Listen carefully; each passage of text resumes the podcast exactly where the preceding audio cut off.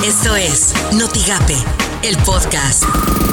La mañanera. De las escuelas que hay en el país, sobre todo de nivel básico, se ha decidido entregar de manera directa el presupuesto de mantenimiento a cada escuela, no pasarlo por instancias gubernamentales, ni federales, ni estatales, ni municipales, sino de la tesorería de la federación a la escuela.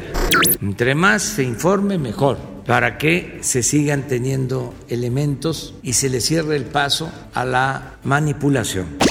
Esto suena en Noticias MBS con Luis Cárdenas. El subsecretario Hugo López Gatel va a declamar poesía, bueno, va a leer poesía hoy en la noche en una transmisión del Fondo de Cultura Económica.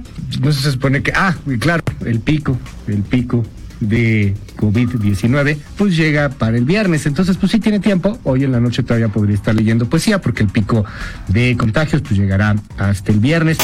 Por las mañanas, con Ciro Gómez Leiva. La Secretaría de la Función Pública nos ha pedido, le ha pedido a la Unidad de Inteligencia Financiera información sobre las compras y los contratos que se asignaron a León Barlet, el hijo de Manuel Barlet. Esto lo informa hoy en una entrevista con el diario El País el titular de la Unidad de Inteligencia Financiera, Santiago Nieto. Así las cosas en W Radio. Eh, la Secretaría de Relaciones Exteriores prepara ya la reapertura física gradual de los 51 consulados del gobierno mexicano en Estados Unidos. Esto a partir del 15 de mayo. Esto es, esto es interesante, la verdad. Imagen informativa con Pascal Beltrán del Río. Previamente, el presidente Andrés Manuel López Obrador denunció que con el auge de las redes sociales en México hay un mecanismo artificial para crear noticias falsas. Así que ya no son tan benditas las redes sociales, por lo que estoy entendiendo. Asimismo, el mandatario aseguró que no es necesaria la campaña de la Ciudad de México para que la gente no salga y se quede en sus casas. El tono, agregó, es demasiado autoritario, infunde miedo. No avaló esa campaña y ojalá la retiren, dijo. Editorial Notigape, con Martín Cifuentes. Miles de pequeños comerciantes en Tamaulipas y en la República Mexicana no podrán reabrir sus negocios cuando todo esto pase. La pandemia no tan solo se habrá llevado la vida de miles de mexicanos, también va a acabar con el sueño de muchos. Y es que, a decir de expertos en economía, pequeñas tiendas de abarrotes, estéticas, peluquerías, gimnasios, senadurías, taquerías, miles de ese tipo de negocios no podrán ser reabiertos por sus dueños, no podrán recuperar inversiones debido a que el impacto en lo económico ya es devastador y al final lo será más. Los apoyos de 25 mil pesos que está ofreciendo el gobierno federal están limitados solo a pequeños comerciantes que estén dados de alta en Hacienda y que tengan a sus empleados registrados ante el IMSS, algo que desgraciadamente no ocurre en más del 75% de los negocios de ese tamaño. Estas son las portadas del día de hoy. El Sol de Tampico aumenta demanda de préstamos prendarios.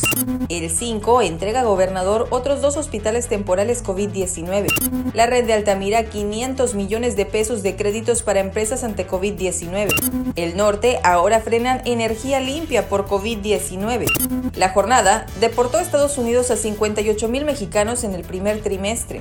Animal político, IMSS usará sus centros vacacionales como albergues y servicios de hospital.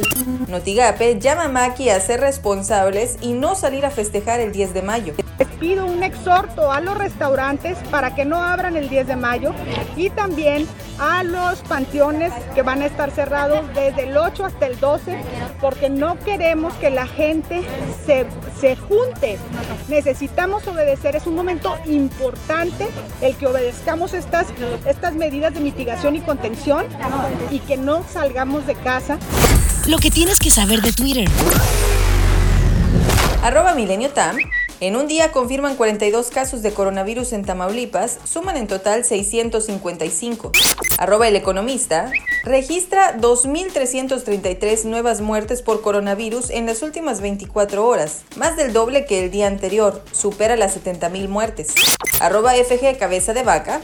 A fin de apoyar e inyectar liquidez a las empresas ante el efecto económico negativo provocado por la contingencia por el COVID-19, hemos ampliado a 500 millones de pesos el fondo para otorgar créditos a las pymes.